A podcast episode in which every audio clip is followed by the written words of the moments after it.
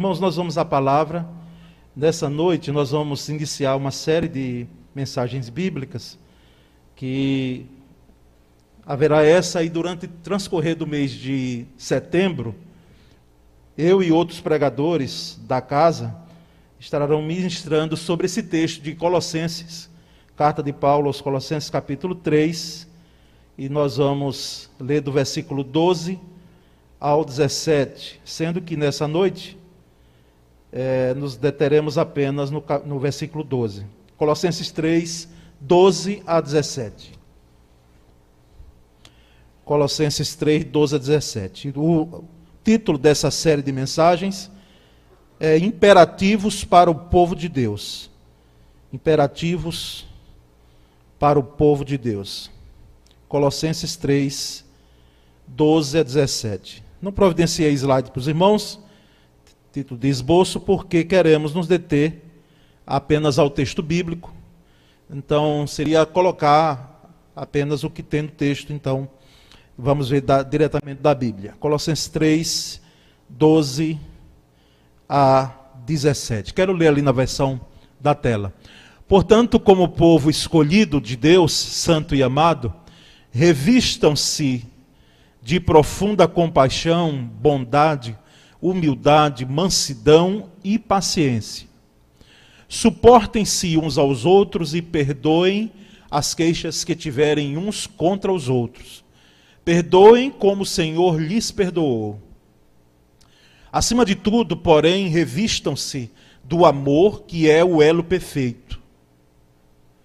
Que a paz de Cristo seja o juiz em seu coração visto que vocês foram chamados para viver em paz, como membros de um só corpo, e sejam agradecidos.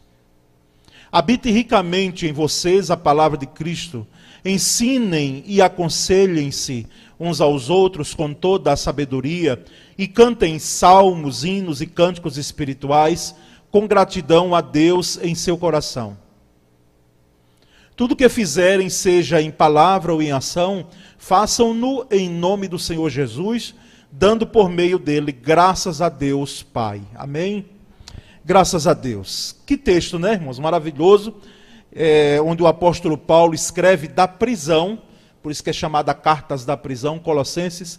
Ele já estava preso e aguardando julgamento, de forma que aqui, dentro de Colossenses, dessa carta tão confortadora, animadora e é uma das cartas que o apóstolo Paulo, ele se mostra, ele abre o seu coração e se mostra muito pastorzão, não é muito muito também o homem, não tanto o apóstolo Paulo, mas o, o homem Paulo, o conselheiro Paulo, assim como também nós temos lá na carta que ele escreveu, as cartas que Paulo escreveu a Timóteo. Então, é, nós percebemos que a palavra povo de Deus, por isso que o título da série Imperativos para o povo de Deus, é, nós temos na Bíblia, dentre as metáforas que é usada para a igreja, nós temos esta como povo de Deus, talvez seja menos usada por nós, porque se formos fazer uma avaliação da expressão que no sentido de igreja a palavra povo aparece, talvez seja em menor proporção do que corpo de Cristo, de que família de Deus, mas principalmente como corpo de Cristo. Mas o termo povo de Deus, ele tem o seu nascedouro lá no Antigo Testamento. Isso se referindo a, especificamente a uma nação, que era o povo de Israel, que foi escolhido para preservar diante daquele cenário de tantos deuses de idolatria total, como Abraão foi chamado, não é? Que nós sabemos muito bem. Por isso a ordem de sair dali da terra dele e para uma terra que Deus mostraria, porque ali tinha deuses para tudo. Lá aquele plano original de Deus, não é que ele tinha sido fadado a uma tragédia, não, mas devido à apropriação do próprio homem, desde Adão até quando chega Abraão, o povo estava envolvido em tudo quanto não prestava. A ponto de ter um dilúvio com Noé, mas é justamente em Abraão que há essa escolha e há essa é, especificidade da palavra povo de Deus. E isso voltado para uma nação, a nação israelita. Mas quando chega no Novo Testamento, meus irmãos, e porque a missão de Israel justamente foi essa, a de fazer ser bênção para todas as nações, preservar o nome de Deus para todas as nações. Quando chega no Novo Testamento, a expressão, ela agora já não está voltada para uma nação, não está voltada para um povo especificamente de Israel. Se você chamar Israel como nação, de uma nação que Deus tem os seus propósitos a cumprir nela, não há problema algum, porque tem sim, tá certo? Tem sim. É, mas a, o termo povo de Deus, no Novo Testamento, não é identificado como uma nação, como uma raça, não são os judeus, é a igreja de Deus, é a igreja, sem placa denominacional. É a igreja que o Senhor está preparando, é essa de fato que Ele está preparando e que Ele irá buscar, virá buscar. Por quê? Porque essa igreja, como nós chamamos a igreja no sentido planetário, essa que é a igreja é, sem placa, como eu disse, denominacional do Senhor Jesus. As denominações não são importantes, pastor, são e como são. Não é? Eu já vi gente criticando, dizendo que são coisas de homens. Sim, de fato. Nós vivemos na terra, mas elas são importantes. Cada um tem a sua forma de educar, de proceder, até doutrinar, e precisamos ter respeito quando se trata de evangélicos, né? um para com os outros. Mas precisamos entender que a expressão povo de Deus é nesse sentido, que não é identificada uma nação ou uma raça, mas com os que são salvos em Cristo Jesus. Por isso que o termo igreja quem é que faz parte da igreja? Aqueles que eles entendem em Cristo Jesus, se arrependeram dos seus pecados, receberam, foram alcançados pela graça de Cristo e são salvos em Cristo Jesus. Pela graça de Cristo Jesus. É muito mais do que ser membro de igreja. Porque ser membro de igreja é bom e importante.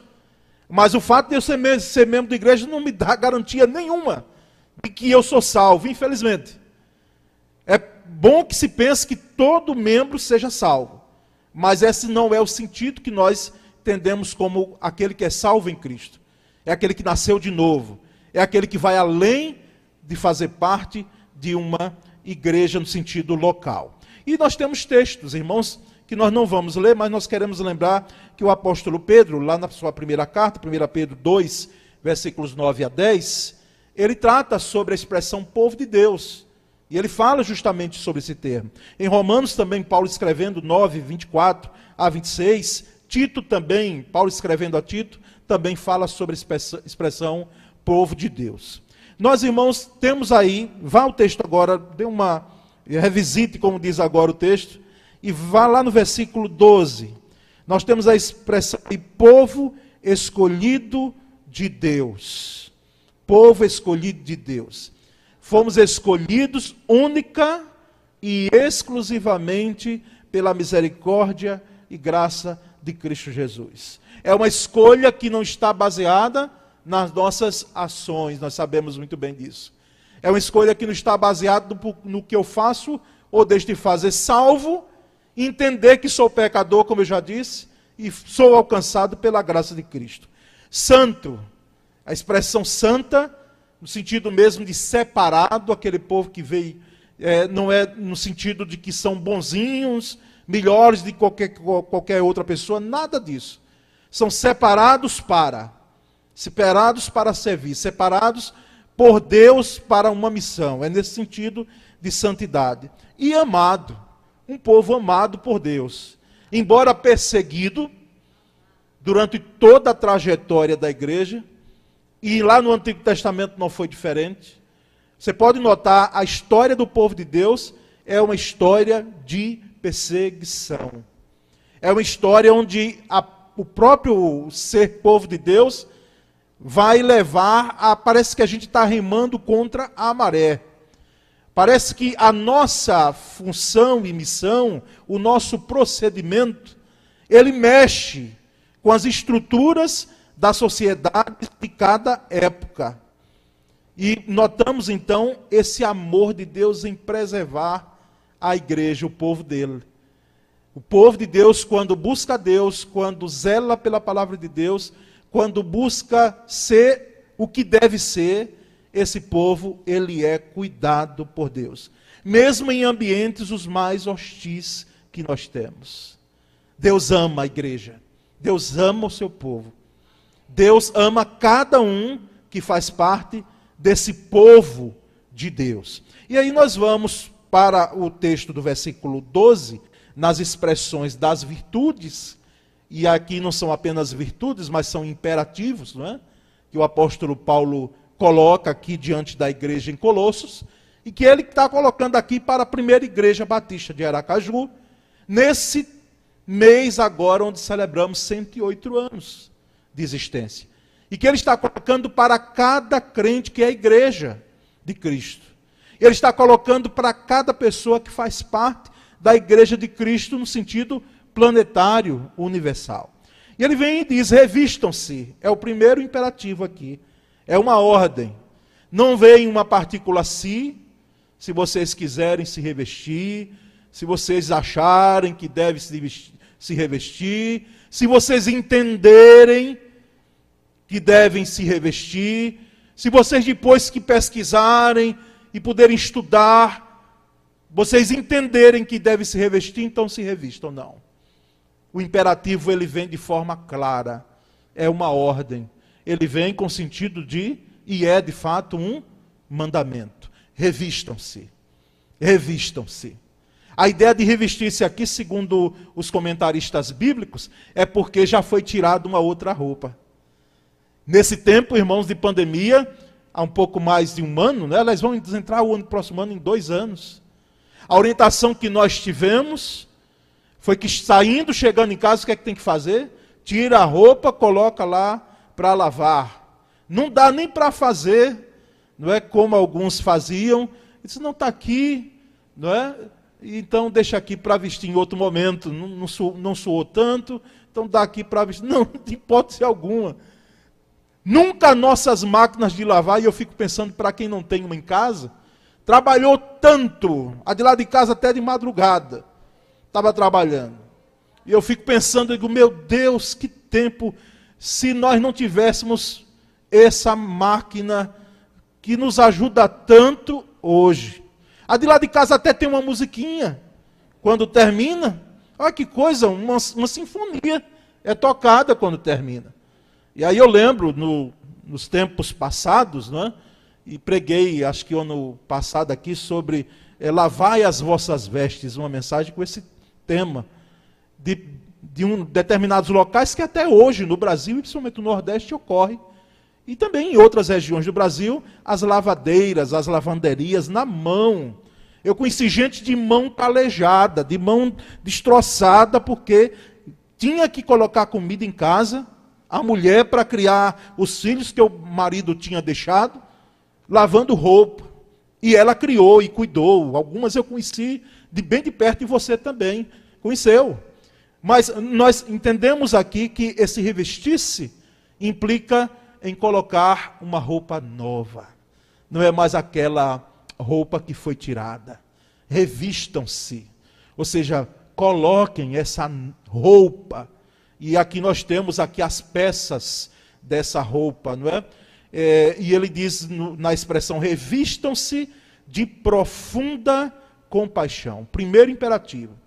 Revistam-se de profunda compaixão.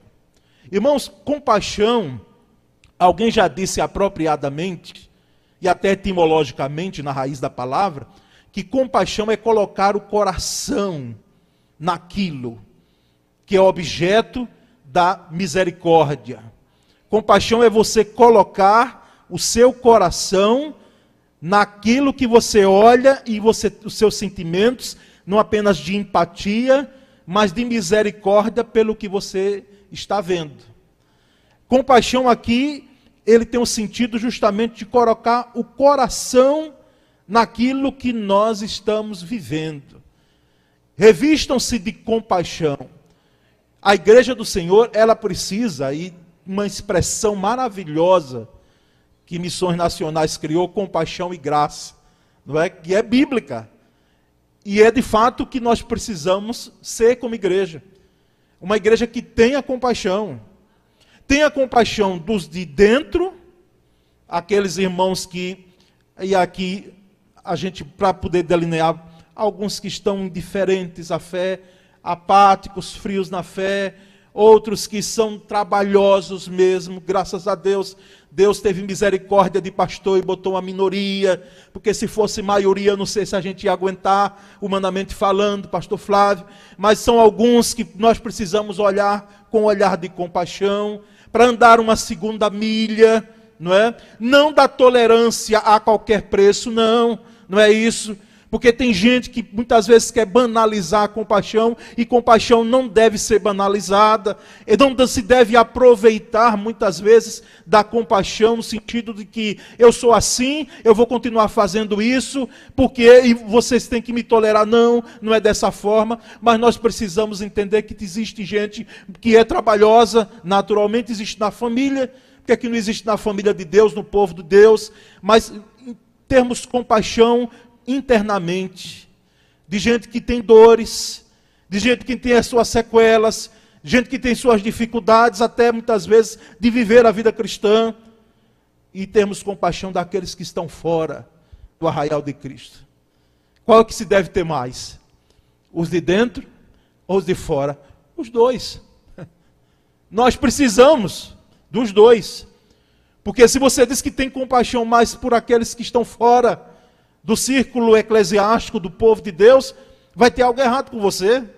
Por que você pode dizer que vai ter compaixão de alguém que está na Rússia, na África, lá na Tchecoslováquia, e você não vai ter compaixão de alguém que está perto de você, que está ao seu lado, muitas vezes até pegando no seu pé, fazendo com que você venha a demonstrar o que existe de último dessas virtudes aqui, que é a paciência. Então precisamos ter a compaixão pelos de dentro e pelos de fora. Nós precisamos, na realidade, irmãos, ter compaixão com todos. Com todos. Compaixão é colocar o coração naquilo que nós percebemos que necessita de misericórdia. De misericórdia. Então, revistam-se de profunda. E é interessante que ele coloca, o apóstolo faz questão de colocar profunda compaixão ele destaca aqui essa virtude. Ele destaca esse, essa virtude acompanhada desse imperativo. Mas há um outro imperativo: revistam-se de bondade. Revistam-se de bondade. A bondade aqui, muitas vezes, eu já vi gente perguntando, mas que história é essa, pastor? Mas Jesus já disse que só existe um bom que é Deus. Que bondade é essa aí? Que nós vemos nas Escrituras em relação ao crente, em relação ao ser humano. O, a bondade aqui, irmãos, não necessariamente está ligado ao aspecto de ser bom, que é uma virtude. Não há problema, é melhor que seja bom do que seja mal. Mas a, a, a bondade aqui é ligada ao bem. O sentido aqui é façam o bem. Tenham o exercício do bem e não da maldade. Façam exercício da benignidade e não da maldade. Irmãos, nós vivemos num mundo tão estranho e sempre foi assim. Só que parece que hoje as coisas tomam uma proporção maior. Que a gente fica olhando de cá e, diga, e pedindo misericórdia mesmo a Deus. Pedindo graça a Deus. Porque muitas vezes a maldade do ser humano, do ser humano, ela é tão grande às vezes no agir, às vezes no falar, nós percebemos, e às vezes quando não percebemos, vem à tona, às vezes naturalmente, e a ação, a intenção levou a uma ação que o final dela não foi de bondade, mas de maldade. Foi de maldade. Porque, como já disse o filósofo Muitas vezes o homem é o próprio lobo do homem. Porque assim, uma fera, como nós chamamos, não é? Ela, irmãos, ela só mata a sua presa quando está com fome. Eu parei um pouco mais de assistir aqueles filmes da National Geographic, né, de animais. Até porque começou a, eu comecei a torcer pela presa. Eu ficava virado, digo, meu Deus, não pode, como é que um leão faz? Mas ele só mata com fome, irmãos. Às vezes os animais indefesos passam na frente dele, se ele não tiver com fome, já foi. Ele não está nem aí. Mas se ele tiver com fome, pronto. Mas o ser humano muitas vezes age, né? age, e a gente fica olhando assim, e eu não estou falando de doenças psiquiátricas, estou falando de gente que, lamentavelmente, deixou se agasalhar no seu coração maldade. Maldade.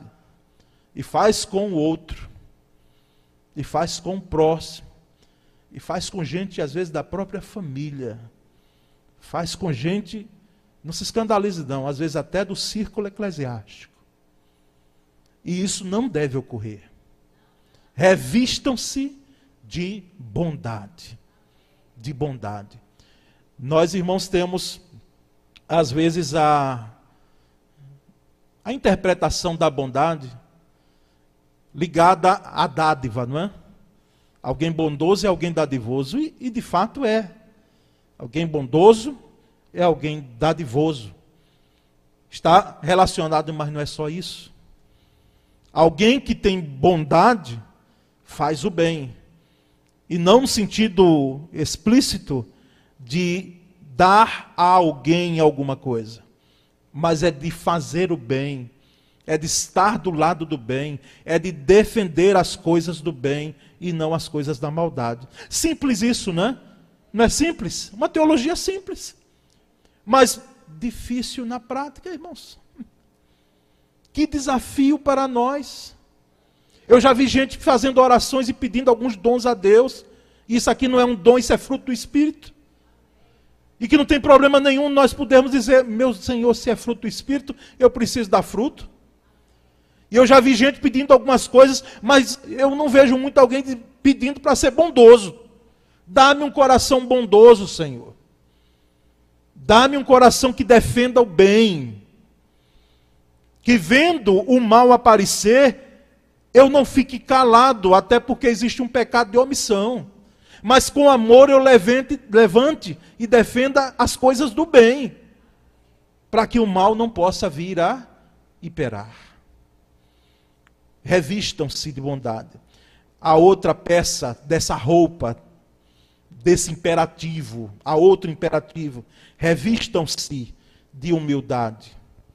Humildade, eu já trouxe um conceito aqui e trago novamente, que eu li lá de Gerald McDermott, tem um livro chamado Deus Invisível. Ele diz que humildade é ver as coisas como de fato elas são. Humildade, ver as coisas como de fato elas são. Porque a nossa tendência qual é? Ou é maximizar, às vezes, ou é minimizar. Às vezes o problema está grande, a gente olha de cá, não sabe tudo, mas diz a coisa tá, vai pegar fogo. Mas aí as pessoas dizem, não, não tem problema nenhum.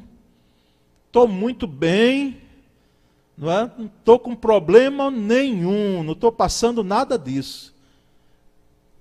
Então aí, na realidade, é uma atitude de que não se vê que a coisa está séria, mas não se toma uma atitude porque às vezes quer minimizar a situação. E às vezes a situação não é tão grande, não é uma tempestade, mas se faz a tempestade com um copo d'água. Tem gente que exagera demais. A dor, às vezes, eu não vou nem dizer a dor de dentro que eu senti há dias atrás, não é?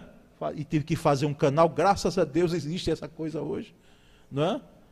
Porque eu não sabia o que era dor de dente há 30 anos, imagina isso. Talvez esse descuido, não é? Mas percebo que existem algumas dores que nós aumentamos, porque o caso do dente abrange todo o corpo, né? Influi cabeça, maxilar e pronto, se descer para os membros inferiores, as pernas eu vou estar perdido. Porque eu nunca vi uma coisa tão incômoda como dor de dente. Não é? Mas existem dores que às vezes elas estão localizadas ali, irmãos. E elas não são tão grandes. Mas a nossa tendência é maximizar a dor. É maximizar, é aumentar a nossa dor. É aumentar o problema. Está tudo perdido. Não, e tudo perdido. Vá buscar a Deus, orar, fazer, a, se for o caso, fazer até contas, se for o, o, o caso. Porque houve displicência em algum momento. E não está tudo perdido, não. Nem queira aumentar a situação. Humildade é ver as coisas como elas são. Ser humilde, irmãos.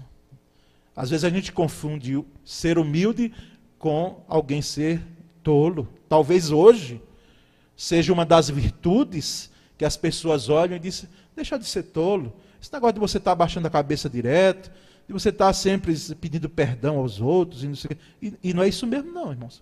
Ser humilde não é, não é isso mesmo. Mas não é mesmo. Ser humilde é você, em, em linhas gerais, assim, para a gente não delongar muito aqui, é de fato você olhar para as suas limitações, suas fragilidades, suas finitudes e você saber que você não é um supercrente. Ser humilde é você olhar para a cruz de Cristo Jesus. E você saber que aquele que estava ali na cruz, sem erro, sem pecado algum, ele pôde viver aquilo que ele ensinou. Humildade passa por aí. Revistam-se da humildade. Mas há um penúltima, um penúltimo imperativo, uma penúltima peça, né, dessa, vamos dizer, dessa roupa aqui, além da compaixão, da bondade humildade, mansidão. O que lá em Gálatas 5, 22, no fruto do Espírito, é chamado de longanimidade. Longanimidade. Eu fico olhando, às vezes, no meio da igreja, as igrejas que a gente já passou, e aqui na igreja local, irmãos longânimos, irmãs longânimas. Pessoas que, na realidade, a gente olha e diz: meu Deus, são de fato pacientes, mansas. Pacientes não mansas. A mansidão, que é uma virtude que Deus dá e que não é para alguns, é um imperativo para a igreja de Cristo, é um imperativo para o povo de Deus. A mansidão vai muito além do temperamento. Porque temperamentos entendidos dizem que você nasce, vive com ele e vai morrer com ele. Embora você vai poder controlar naturalmente. Nem queira se avorar e dizer, não, eu sou desse jeito mesmo, porque o meu temperamento é desse jeito. Não, meu querido. Nós que fomos pela graça crucificados em Cristo Jesus, o nosso temperamento já foi cravado na cruz. E o nosso temperamento não é argumento para que a gente possa depois machucar o outro ou ficar com remorso, ou com qualquer outro sentimento, que vai de encontro a um, ao ser povo de Deus, a uma vida cristã, não. Mas mansidão aqui, na realidade, é a expressão clara daquele que vive o que Jesus fez e viveu. O Cristo. O Cristo foi manso. Em algum momento, ele se avora, entra no templo, para aqueles que, que estavam tentando fazer e fazendo, de fato, da igreja daquela época do templo um comércio. E a ira dele naquele momento ali foi justificável. Porque nós nos iramos e devemos irar com as coisas desse porte, que causam indignação. Mas não perdeu a mansidão, não perdeu a essência. Ele estava com o seu coração envolvido de mansidão até o final. E por último, a paciência, o último imperativo que nós temos aí. Paciência, revistam-se de paciência. Nesse versículo 12 que a gente fecha aqui esses imperativos. Irmãos, nunca se exigiu de nós tanta paciência como um tempo como acho que como esse de pandemia onde nós já tínhamos que ser pacientes em algumas situações, mas ser pacientes até das nossas crianças foram foi exigido, dos nossos filhos. Como eu vi um áudio há um, um tempo desse, no início desse ano, me mandaram, da criança querendo vir para a igreja, chorando para vir para a igreja, querendo vir para a salinha, né? querendo vir para a escola bíblica dominical. Olhe, a gente ouve e não tem como se comover. Querendo. Agora as escolas estão voltando e a perspectiva é que voltemos também aqui, logo mais com a EBD, como diz bem disse o pastor Flávio, com os cuidados, mas irmãos, paciência além desse momento. Porque não é uma, uma pandemia que vai ser a diretriz ou o termômetro da nossa paciência. Não é. A paciência é, no nosso meio, no povo de Deus, ela deve ser exercida todos os dias. É no trato de um com o outro, é no relacionamento, é na espera de algo que se ora e que muitas vezes nós não temos a dimensão das respostas que virão. É nesse sentido. Paciência, no sentido de esperar, mesmo sabendo que a resposta que venha, se for um caso de oração, não nos frustrará. Porque nós bem entendemos que aquele que espera pacientemente e que submete a esse imperativo, ele sabe muito bem que aquele, se vem de Deus, a resposta vem de forma que vem enriquecer a minha vida, mesmo trazendo, às vezes, algumas dores, humanamente falando. É nesse sentido. Paciência, como dizia o grego koiné, numa palavra chamada iupomoné, que nós temos nas Escrituras, que é uma paciência para aguardar a volta de Cristo. É uma esperança ligada à paciência que não se desespera porque está demorando algo de chegar, mas que espera pacientemente como disse lá o Salmo 40. Esperei com paciência. Se esperar já é difícil, imagine a, a paciência. Esperei com paciência no Senhor. Esse é o grande segredo. E ele se inclinou para mim e ouviu o meu clamor. Então, irmãos, são imperativos para o povo de Deus. São imperativos para nós. Que nessa trajetória de hoje até a última mensagem da última quinta-feira de setembro, nós possamos não apenas ser ouvintes, não é? Mas sermos praticantes desses imperativos. Porque assim, não são sugestões. A sugestão você faz se você quiser, não é? Às vezes as pessoas nos procuram no aconselhamento bíblico, pastoral, e quando é bíblico a gente tem que mostrar a Bíblia diz, ó, a Bíblia diz isso. Porém, se for de caráter pastoral, eu estou lhe sugerindo isso. E não obrigamos, porque a pessoa é que vai tomar a decisão.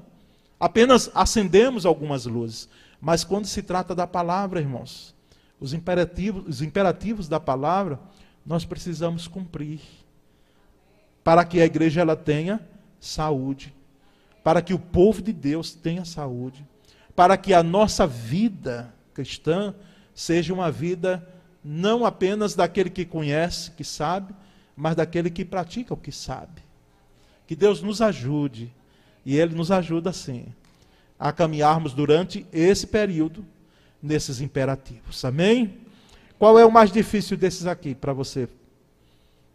Compaixão, bondade, humildade, mansidão ou paciência? Dê uma olhadinha aí. Aquele que for mais difícil para você, esse aí você procura em Deus para você exercer, porque é o que você está mais precisando. Eu e você, nós estamos precisando. Amém? Vamos orar. Vamos pedir paciência. Vamos pedir compaixão. Vamos pedir humildade e mansidão. Vamos? Fiquemos em pé, sim.